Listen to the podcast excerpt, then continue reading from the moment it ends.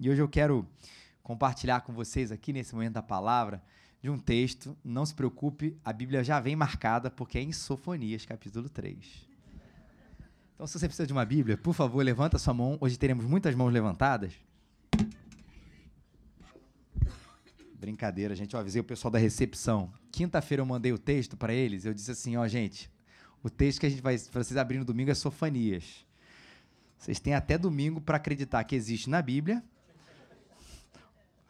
Ou, e também para procurar porque existe, é um profeta menor. Para que você que talvez nunca tenha contato assim muito com igreja, é porque normalmente o pessoal conhece, a gente conhece, ou está mais familiarizado, talvez até você que não tenha contato muito com igreja, com textos do Evangelho de Mateus, é, de Marcos, Epístola aos, aos, Romanos, o livro de Gênesis, e aí você vê um nome diferente como esse, Sofonias, fala assim, existe mesmo? Existe, pode achar aí, capítulo 3, o texto já vem marcado aí para você, foi um profeta menor, profeta menor, gente, na Bíblia é identificado como aqueles profetas que vieram muito tempo antes de Jesus, mas eles é, têm menores poucas páginas, eles não são menores na sua qualidade, não são menores na, na, importância da sua mensagem, não são menores porque eles apresentam coisas menores, não é isso, é simplesmente porque são livros pequenos. Então a gente vai ler hoje um desses profetas menores, Sofonias, o capítulo número grande, 3, e a gente vai ler o capítulo 3, versículos 1 a 20. Todo mundo achou? Tranquilo? Você vê essa introdução, estou aqui enrolando há uma hora e meia para ver se todo mundo achou. E vamos ler o texto da palavra de Deus. Ai da cidade opressora, rebelde e contaminada. Não escuta a voz, não aceita a correção, não confia no Senhor e nem se aproxima do seu Deus. Os seus oficiais são leões que rugem no meio dela. Os seus juízes são lobos da tarde que nada deixam para o dia seguinte. Os seus profetas são levianos homens traiçoeiros. Os seus sacerdotes profanam o santuário e fazem violência à lei. O Senhor é justo no meio dela. Ele não pratica o mal. Manifesta a sua justiça a cada manhã, ele nunca falha. Mas o injusto não se vergonha. Exterminei as nações, as suas torres estão destruídas, fiz suas praças ficarem desertas, ao ponto de ninguém passar por elas. Suas cidades foram destruídas até ficarem sem ninguém, até que ninguém habitasse nelas. Eu dizia: Certamente terás temor de mim e aceitarás a correção. Assim a sua morada não seria destruída, conforme tudo que eu havia determinado a respeito dela. Mas eles se levantaram de madrugada e mostraram seu desejo de praticar de todo tipo de maldade. Portanto, diz o Senhor, Esperai por mim no dia em que eu me levantar para saquear, porque o meu propósito é ajuntar nações e reunir reinos, para derramar a minha indignação e todo o furor da minha ira sobre eles. Esta terra toda será consumida pelo fogo do meu zelo. Então darei lábios puros aos meus povos, para que todos invoquem o nome do Senhor e o sirvam com o mesmo espírito. Os meus adoradores, isto é, a filha dos meus dispersos, trarão a minha oferta da além dos rios da Etiópia.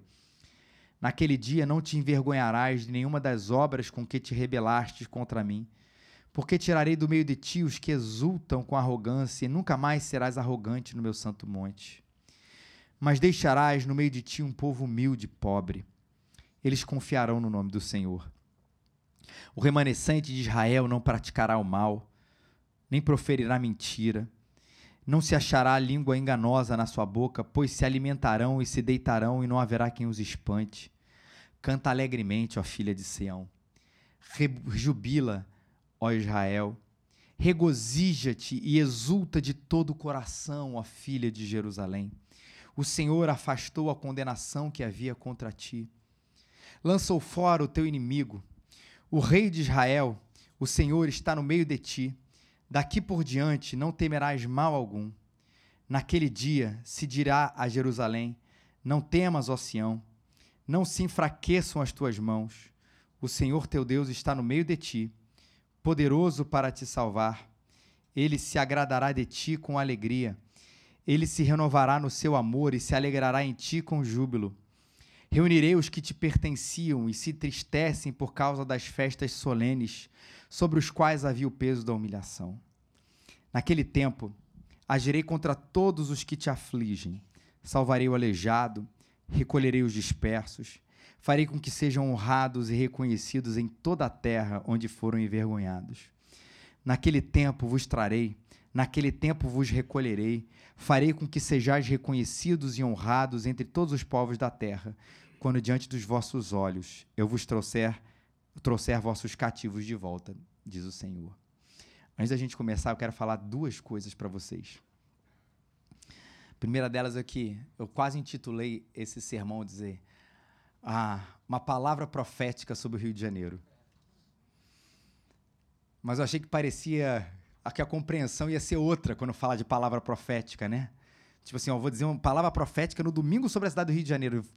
Vai vir aqui vai falar um negócio extraordinário que ninguém sabe. Mas, na verdade, quando a gente fala de palavra profética, talvez alguns de vocês já tenham ouvido esse termo, esse sermão é uma palavra profética sobre o Rio de Janeiro. Não porque ele fala sobre o Rio de Janeiro em si, mas porque ele fala sobre cidade, porque ele fala sobre a, a opressão da cidade e ele fala sobre a redenção de uma cidade, de um povo. E ele traz a profecia no sentido mais bíblico dela, não daquilo que necessariamente vai acontecer e ninguém sabe, porque isso eu já não tenho mais autoridade para dizer. Né? A profecia está aqui, é a palavra de Deus. Mas uma profecia sobre o cuidado e o amor de Deus sobre a cidade. E a outra coisa que eu queria falar é que hoje mesmo de manhã a gente estava discutindo, conversando na classe dos novos sobre a questão do amor de Deus. E, e, é um tema muito bonito que a gente faz muita menção normalmente no Dia das Mães. Sobre o amor de Deus, sobre o amor de Deus, sobre o amor de Deus. E quando você lê um texto como esse, você fala assim: peraí, esse texto não fala sobre o amor de Deus. Fala. Até porque nós todos sabemos o seguinte: Ninguém, ninguém acha um ato de amor, por exemplo, uma mãe deixar o filho fazer o que ele quer. Ou alguém acha isso que é um ato exagerado de amor? Lembra da história? Quantas vezes você, na sua infância ou adolescência, disse: Eu não quero ir para a escola? E aí você imagina, poxa, mas minha mãe me amou tanto. Ela gostava tanto de mim que ela falou assim: Filho, não precisa mais não fica à vontade na cama, vai brincar até, a sua, até o final da sua adolescência. Alguém já ouviu isso aqui da sua mãe? Se você tivesse ouvido, você iria concluir: minha mãe fez isso porque ela me amava demais? Outro cenário, o cenário da comida. Ah, pai. Ah, mãe. Vamos falar da mãe hoje. Sei que você me ama muito. A gente pode substituir a carne, o brócolis, o arroz e o feijão por sorvete sempre. Porque afinal, eu, filho, prefiro sorvete do que a carne, o feijão, o arroz e o brócolis. Posso? Aí sua mãe, te am que te amava demais. Ela falou: Claro, meu filho. Eu te amo tanto, tanto, tanto, que deixarei. Minha mãe está aqui, tá? Qualquer coisa, ela não fez isso comigo. Eu deixarei você comer sorvete em todas as refeições, até você chegar na sua vida adulta e poder, enfim, comprar lá o seu, a sua comida. Você enxergaria como um ato de amor da sua mãe? Mas já reparou que você não enxergando esse um ato de amor dos seus pais, da sua mãe, volta e meia a gente acha, a gente coloca Deus nessa configuração amorosa. A gente hoje diz que a imagem que normalmente a gente tem a respeito da pessoa de Deus no senso comum, não é a imagem da Bíblia. No senso comum, é uma pessoa lá de cima que te ama tanto que o que ele faz com você é deixar você viver a sua vida. E de vez em quando aparecer nos momentos difíceis. Repara que não é essa normalmente a imagem que nós temos da pessoa de Deus num senso comum. Ele está lá em cima, ele me ama do tipo assim, vai faz o que você quiser, a minha felicidade é você, enfim, seguir os seus sentimentos, seguir seu coração, mas de vez em quando, quando você precisar me acionar, eu estou aqui. Mas estou aqui de que maneira? Normalmente, nesse, na imagem do senso comum, Deus está aqui da maneira como a gente precisa de um super-herói.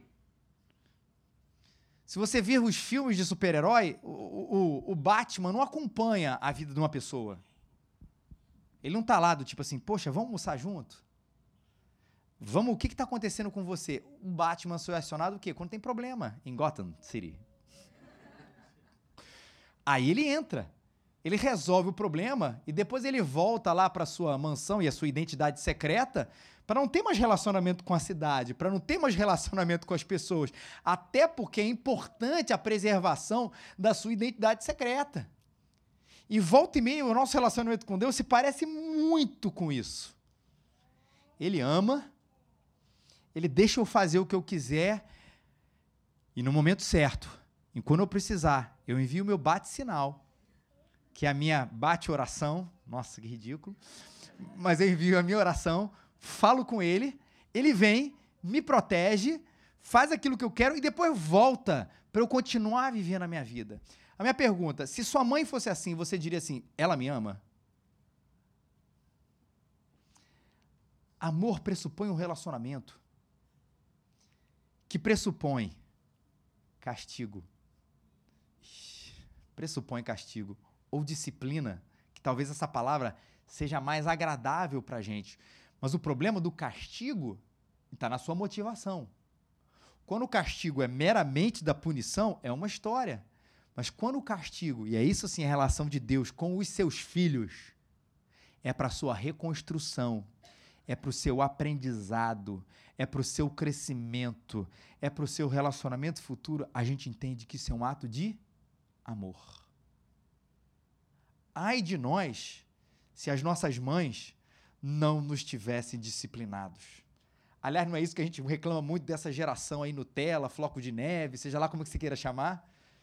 O problema é que não tem disciplina, o problema é que não tem repreensão e aqui em nenhum momento nós estamos falando de violência. Importante sempre dizer isso mas a repreensão e o castigo, não com a motivação exclusiva, um de punir o filho, mas de fazê-lo andar no caminho certo. Se os nossos pais fazem isso e nós reconhecemos eles como amorosos, quanto mais será com Deus? Com a gente e com a nossa cidade. E aí eu vou falar de Sofonias. A gente vai falar de Israel, do povo de Deus, e a gente vai falar de nós, e vai falar do Rio de Janeiro e vai falar de cidade, e tem uma música que minha esposa já não aguenta mais ouvir, que eu toquei 433 vezes só nessa semana, que ela fala muito interessante, a música para mim de um cara que Deus o levou na nossa visão, obviamente humana, precocemente, porque ainda hoje acho que traria tanta contribuição para a música, especialmente para a música cristã, música cristã evangélica. Quando eu digo precocemente, claro que é uma visão humana, Deus tem o seu tempo, ele levou na hora certa mas que já ali, há alguns anos atrás, década de 80, ele já trouxe algumas reflexões tão interessantes sobre as suas letras, tão bem elaboradas, tão reflexivas e tão interessantes do ponto de vista de Deus para a cidade e para você. A gente vai passar a música agora. Quem é membro, frequenta a igreja, está recebendo agora a letra. Porque às vezes o áudio não está sendo tão legal. Mas quem não é, de repente acompanha no celular de quem está do seu lado, ou presta atenção. Tem um desenho super infantil que vai aparecer aqui como ilustração, mas acompanha, tenta entender o que ele está dizendo aqui, que vai ser bem interessante para a gente poder refletir sobre a cidade e sobre essa música. Quem escreveu foi Janires, Grupo Rebanhão, Casinha.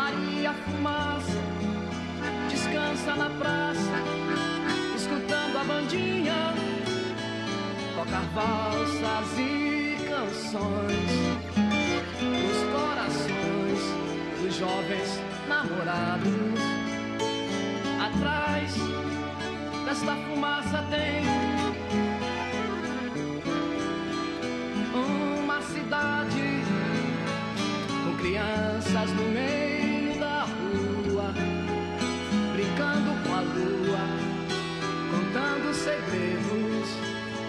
E os velhinhos nos bancos de jardins assistem ao fim de mais uma tarde.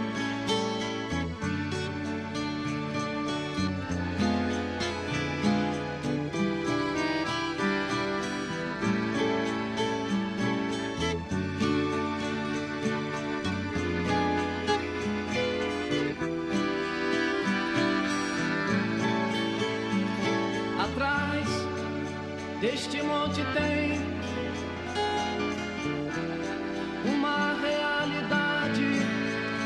Casinhas brancas pichadas, palavrões, pecados nos portões, fracassos nas janelas. E a velha Maria Fumaça assiste as desgraças no meio da praça. E a bandinha faz o fundo musical pra mais um funeral de quem cansou de viver. Atrás desta fumaça tem uma realidade. Polícias e ladrões, trancas nos portões, grades nas janelas. Os velhinhos bêbados nos bancos de jardins assistem seu fim.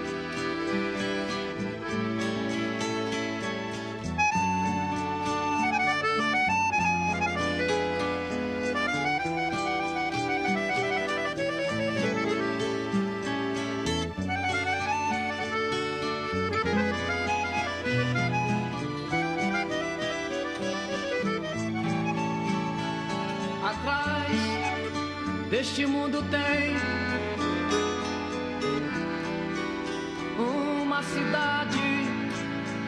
Jesus Cristo quem construiu quando subiu naquela cruz e o caminho nos ensinou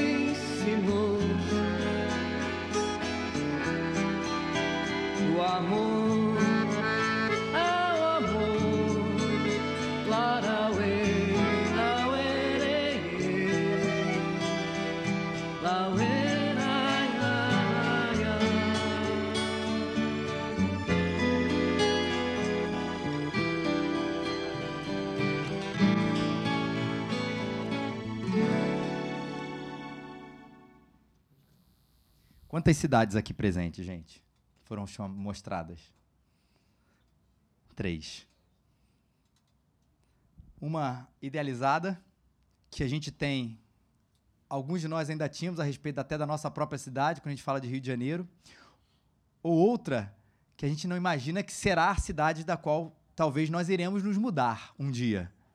Ah, existe uma cidade que é é, é, é- é tão singela, é tão bonita, é tão cheia de inocência como aquela que a gente tem no nosso imaginário.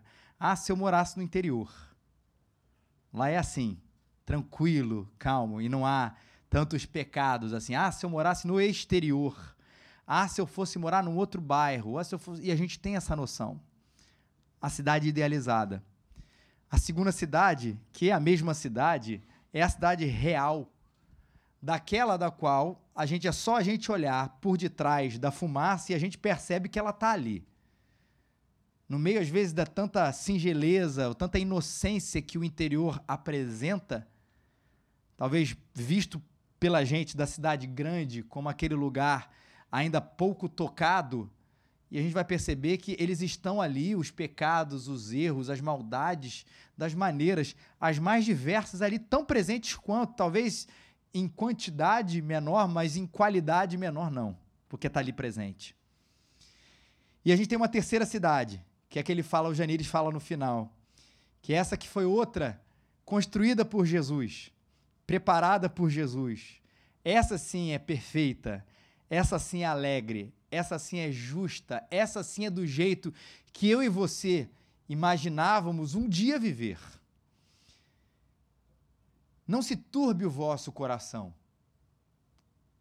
Credes em Deus. Crede também em mim. Não se turbe o vosso coração, Rio. Credes em Deus, crede também em mim. Na casa do meu pai há muitas moradas. Se assim não fora, eu vou teria dito, pois vou preparar-vos um lugar. Pois vou preparar-vos uma cidade, Nova Jerusalém. E quando eu vos for e vos preparar lugar, eu voltarei. Eu vos receberei para mim mesmo, para que onde eu estou, nessa cidade, vocês estejam ali também.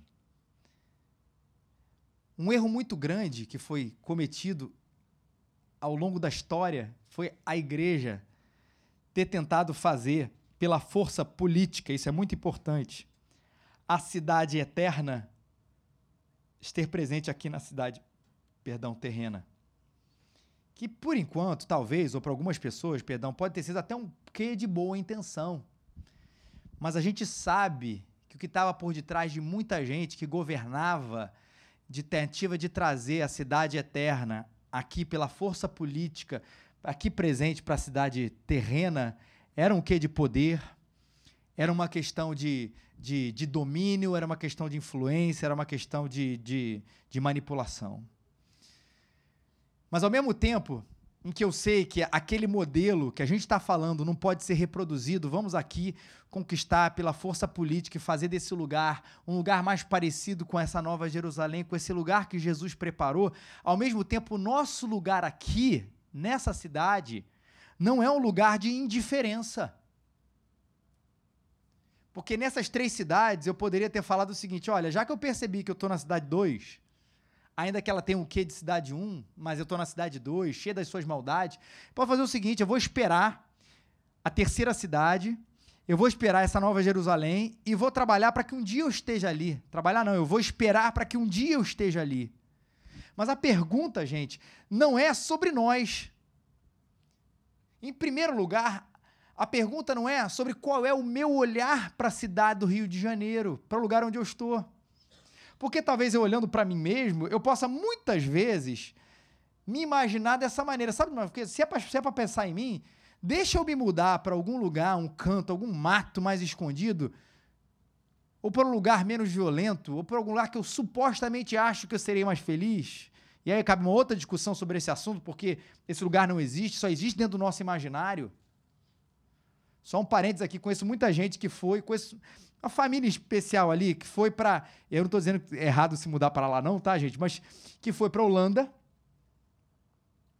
e se mudou, e aí não tem nada a ver com drogas o que eu vou dizer para você, fala assim, a, a, coisa do secularismo, da falta de Deus, da religião, da falta da relação com Deus é tão intensa que prefiro me mudar, prefiro voltar para o Rio de Janeiro para que o filho permanecesse no caminho de Deus do que estar lá correndo os perigos espirituais que aqui talvez não estivesse correndo. Qual lugar é mais seguro? Não tem a menor dúvida. É lá. Mas na visão, qual lugar que vezes era mais propenso para que meu filho fosse para o secularismo, coisa parecida? Também é lá. Não é defesa do Brasil nem do Rio, gente. Mas há riscos e perigos com essa nossa riscos e oportunidades com essa nossa idealização que a gente faz dos lugares onde a gente pode ganhar segurança e perder a nossa alma. Ou a gente pode ganhar valores e perder valores, seja nosso ou seja na nossa casa. Mas a pergunta 01 é não é o que eu penso, mas o que, que Deus pensa. Porque a história da Bíblia não é porque Deus foi indiferente ao mundo que ele não fez nada João 3,16 diz o que, gente? Porque Deus amou o mundo de maneira que deu o seu Filho unigênito para que todo aquele que nele crê não pereça, mas tenha a vida eterna. Deus amou, Deus interveio. Deus amou, Deus fez. Deus amou e Deus se fez presente. Deus amou o rio e ele vê a nossa depravação. Deus olha para esse mundo e ver é, os países fechados à fé cristã. E ele vê o nosso não para ele. Hoje mesmo estava chegando aqui na igreja, estava ouvindo a Band News. Eu não lembro exatamente o lugar, mas falando de um atentado aí contra igrejas cristãs. Hoje, no, na Indonésia, perfeito, isso mesmo, Scarlett. Na Indonésia, contra igrejas cristãs. Hoje, aqui, presente, século 21, Deus olha para os países mais desenvolvidos e vê o seu amor ao consumo e vê a negação a Deus para uma vida feliz, ele percebe essas coisas. Deus olha para os bastidores do poder, ele vê a corrupção. Deus olha para a nossa ganância. Deus olha para a relação como a gente tem tratado o nosso planeta. E Deus olha, e a gente vê isso para essa situação que Deus olhou para Jerusalém tão distante de Deus. E olhou para essa distância de Deus e usou sofonias para dizer o que precisava ser dito para ela. Por isso que eu digo que essa é uma palavra profética. Ai dessa cidade opressora, dessa cidade rebelde, dessa cidade contaminada, porque ela não escuta a voz de quem? De Deus. Ela não aceita a correção, ela não confia no Senhor, ela não se aproxima do Deus. Olha o diagnóstico de Deus, que não é da indiferença, daqui a pouco a gente vai falar da solução. Ele não está lá jogando baralho no céu. Não está no seu country club ali. Ele vê a nossa ética e vê a gente opressora, rebelde, contaminada. Deus olha para a nossa relação com Ele e Ele diz: é um povo que não escuta a voz, que não aceita a correção, que não confia em mim, que não se aproxima de mim. Ética, relação, ambas as coisas estão relacionadas com Deus, mas ele vê a ausência disso tudo. E ele vai falar dos seus líderes, é tão interessante a gente ver as coisas se repetindo. Os seus oficiais, aqueles que comandam, são leões que rugem no meio dela. A gente vai entender isso à luz de Naum 2,12. Já só vou ler para vocês. O leão arrebatava o bastante para os seus filhotes, estrangulava a presa para as suas leoas e enchia de vítimas as suas cavernas e os seus covis de rapina. Naum 2,12. Também está na Bíblia Naum. Mas dizendo desses leões que devoravam tudo para quem, gente? Para si. Para os seus filhotes. Para as suas leoas. É gente, a liderança que governa para si. Os seus juízes, outro tipo de liderança, mais ligada aqui à justiça, são lobos da tarde, que deixam os ossos para serem ruídos no dia seguinte. Mas essa imagem de novo do devorar é para mim, é para mim e é para mim. E como é que estava a situação daqueles que deveriam ser uma voz diferente no meio daquela cidade? Bom, se os juízes estavam de um jeito, se os oficiais, se os poderes seculares estavam de um jeito, onde é que estava ali o momento aqueles homens de Deus? Ele diz: os profetas são levianos, homens traiçoeiros. Ele vai descrever aqui, falam das coisas do coração, não falam das coisas de Deus. Falam das coisas que agradam as pessoas ouvirem, não confrontam com a verdade e não consolam quando precisa ser consolado. Que ao invés de ouvir uma mensagem do Evangelho, do sal, da luz, uma mensagem de Deus, ouve uma mensagem que vem do coração do próprio profeta. Os sacerdotes profanam o santuário, violam a lei. E a pergunta do povo naquela época, de alguns do povo, e também a nossa, porque a gente olha para isso e olha para o Rio de Janeiro, é, é, e Deus continua indiferente, Deus não está vendo, ele vê e diagnostica.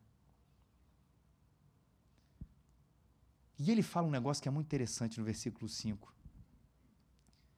O Senhor é justo no meio dela. Deus não é o culpado disso. Ele não pratica o mal. Ele manifesta a sua justiça a cada manhã, não falha, mas o iníquo não conhece a vergonha. Ele faz coisas justas acontecerem. Ele é presente. A gente olha para o que Deus faz e vê que ele não pratica o mal. Mas sabe o que acontece? As pessoas não se voltam para ele. As pessoas veem a bondade de Deus e não se voltam para o seu Criador. Veem a justiça de Deus e não se voltam para o seu Criador que é justo.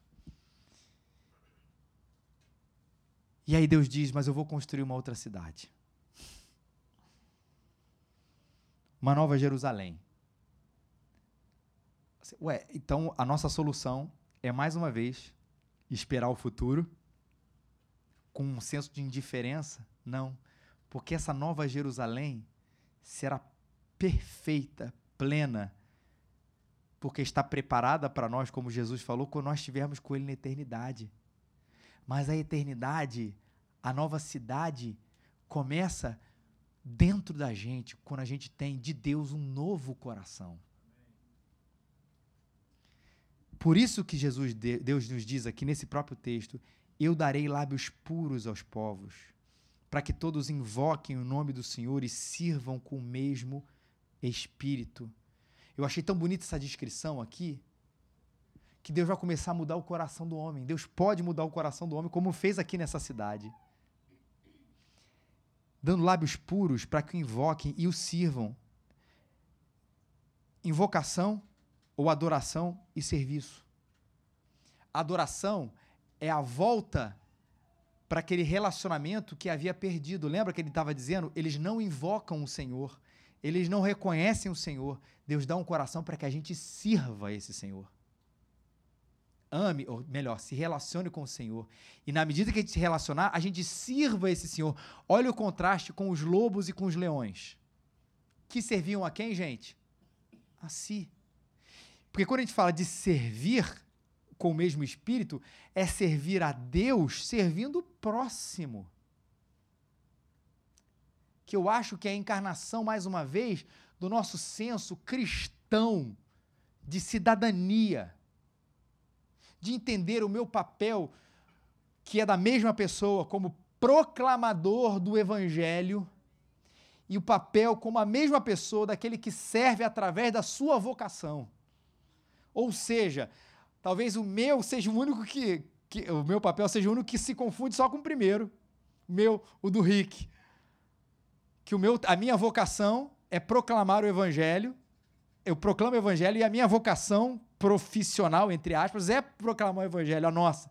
Mas a maioria de nós aqui, a nossa nosso chamado é para proclamar o evangelho e viver o evangelho através daquilo que Deus te colocou com um senso de serviço.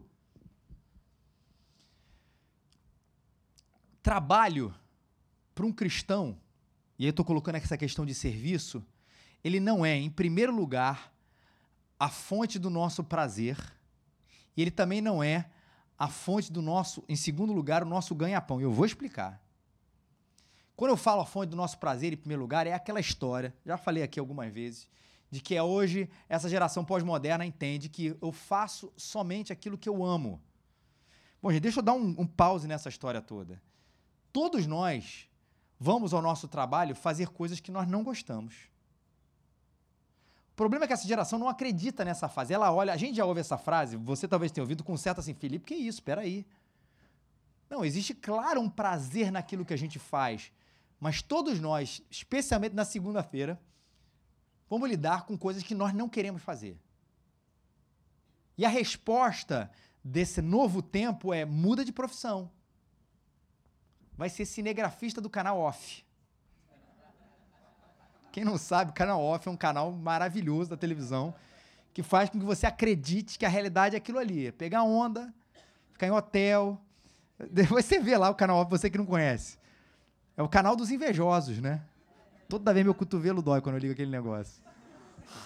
A gente acha que a vida é aquilo ali. Aí o segundo é encarar aquilo como meu ganha-pão. O que eu quero dizer? Eu não estou dizendo sobrevivência, não. É ganhar aquilo é só para eu ganhar dinheiro.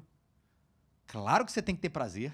E é claro que você precisa sustentar a sua casa, a sua família, através do ganha-pão. Sem dúvida. Mas qual é a primeira vocação do nosso trabalho? É um serviço a Deus. É por isso, gente, que os empresários vão tremer quando eu falar isso, mas porque é o que deveria. Deveria ser um prazer contratar funcionários cristãos. Deveria. Porque a compreensão ou a redenção do trabalho de cada cristão deveria ser assim, cara, eu estou fazendo isso para quem? Para Deus. Com um serviço de amor a Deus nesta cidade. Das coisas mais simples às coisas mais complexas. E se a gente tivesse inundado com esse senso de vocação, de reconstrução, dessa boa cidadania, gente, a gente estaria mais longe, não estaria?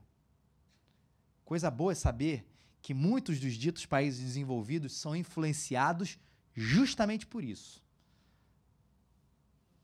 Falharam em tantas outras coisas, mas uns se desenvolveram para a questão da vocação de Deus para o trabalho. E a gente precisa citar: Estados Unidos é um deles. Inclusive, a Holanda é outro deles. Que entendeu que trabalho não é prazer, naquele sentido de que assim, uhul, vou chegar amanhã, não sei se eu vou escolher praia ou trabalho. Eu não sei, é a mesma coisa. Não é. Também não é, é, é- só para encher o bolso, é para servir, é para construir. Aquele senso de proteção. E Deus age a sua redenção através de corações, de lábios puros, que invocam o nome do Senhor e que servem a Ele. Invocação ou adoração e serviço. E no versículo 12, e a gente não vai poder tratar de todo esse texto lindo de Sofonias aqui, ele vai falar: Eu deixarei no meio de ti um povo humilde e pobre, eles confiarão no nome do Senhor. A resposta de Deus para a cidade, Deus não intervém, ele já mandou Jesus. A intervenção de Deus para a cidade do Rio de Janeiro, em primeiro lugar, é Jesus Cristo. Saiba disso. E esse Jesus Cristo, que é a resposta de Deus, não há nada melhor que Deus podia ter feito, porque Ele é a resposta, dele vem um coração diferente, dele vem um serviço diferente, ele também comissiona um povo, ou ele levanta um povo, pessoas, como eu falei aqui, para que adorem, para que sirvam. Ele diz que seja gente humilde e pobre, que confiará no nome do Senhor. E por favor, pobreza aqui não tem absolutamente nada a ver com dinheiro. Humilde e pobre, inclusive, são praticamente sinônimos aqui. Que é o oposto do soberbo. Porque não dá para confiar em si e em Deus. No sentido da arrogância. Eu não confio, eu vou resolver e ao mesmo tempo Deus vai resolver. Deus vai resolver, pode ser através de mim e que seja. Mas não é porque eu sou bom, porque eu sou humilde e pobre, não consigo ser nada, mas Deus vai fazer tudo por mim e através de mim. Eles serão assim, diz o versículo 13, porque eles se alimentarão. A ideia do alimentar, eles vão ser protegidos, submisso ao Deus que os outros rejeitaram. Alimentar-se vai lembrar a gente da figura do Salmo 23. Daqueles a quem o bom pastor, o Senhor é meu pastor e nada me faltará, é o que diz o Salmo 23, alimenta, cuida, serve, protege. E esse remanescente de Israel ali no seu tempo, Deus foi sempre trabalhando com isso, vai dar, vai culminar nessa figura maravilhosa de Jesus. E aí os últimos versículos, 14 e 20, eu só vou destacar uma coisa. Nessa nova configuração desse Deus que ama e disciplina, porque ele disciplinou a cidade aqui, fez a sua justiça acontecer. E as pessoas não se viraram para ele, mas eu vou deixar de vocês um povo que eu vou mudar o coração, que vai servir-me, que vai me adorar e por isso vai fazer diferença na cidade. E eu vou deixar no meio de vocês, versículos 14 a 20, a alegria. Coisa que falta tanto pra gente. Esse é um presentão do nosso Deus.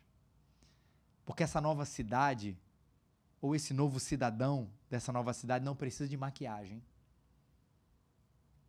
Mesmo quando ele chora, ele tem alegria de saber que tudo está nas mãos de Deus. Mesmo quando ele chora, ele sabe que esse Deus, no meio desse caos, tem para ele um plano e um futuro maravilhoso nele e através dele. Que ele sabe que ainda que as coisas, que ainda que a gente perca as coisas e pareça que nada faça sentido, a sua identidade está em Deus. Ele é filho de Deus e esse é o primeiro lugar que a gente faz a gente entender o propósito da nossa vida. Todas as outras coisas são consequências. Por isso essa restauração de Deus para a cidade, não tenha dúvida, passa por Jesus. E passa por Jesus que chama o seu povo para, por amor a Ele, servi-lo e servi-lo com uma alegria. E aí eu não vou entrar tanto na alegria, a gente falou dois meses, três meses só sobre isso, que a gente não consegue explicar. Deixa eu concluir da seguinte maneira: qual é a cidade que você quer morar? A cidade da aparência? Aquela primeira cidade, onde a gente se convence, de alguma maneira, de que ou o Rio, ou aquela cidade que você talvez esteja pensando, é lugar da Maria Fumaça, da Praça Alegre, da música o tempo inteiro. Uma inocência que se dá ou que se perde em algum tempo, se não é na nossa cidade, é na outra, na medida em que a gente convive com a humanidade. Ou você quer morar na cidade de Deus? Não a nossa aqui, mas aquela que passa por um coração novo, onde Deus, no meio de uma cidade iníqua, difícil, complicada, Deus traz paz, alegria e a verdadeira, verdadeira prosperidade. Na verdade, é a cidade que eu quero ser. Mesmo que aqui tudo se torne ou continue imperfeito, porque continuará.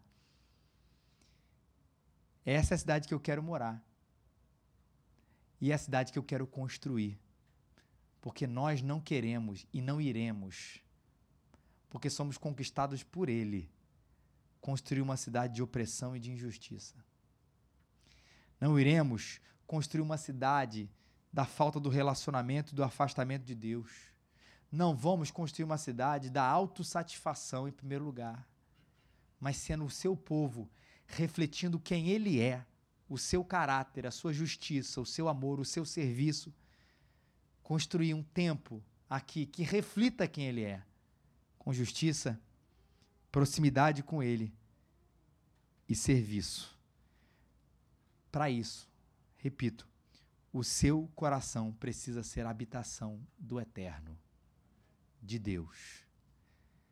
Se você, mãe, ou pai, ou filho, nunca teve a habitação do eterno, ou seja, nunca entendeu de fato quem Deus é, o que ele representa, o que Jesus Cristo fez na cruz, a resposta de Deus para a humanidade, para salvar o homem, para salvar o homem que é por si só mal, reconectar esse homem com Deus, levando sobre si, na cruz do Calvário, todos os nossos pecados.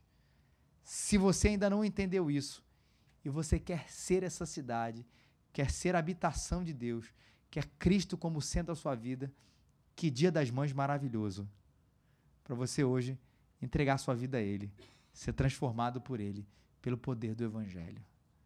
Ser uma nova criatura na mesma nova cidade. Que Deus abençoe você e que seja essa hoje a sua decisão e o seu chamado.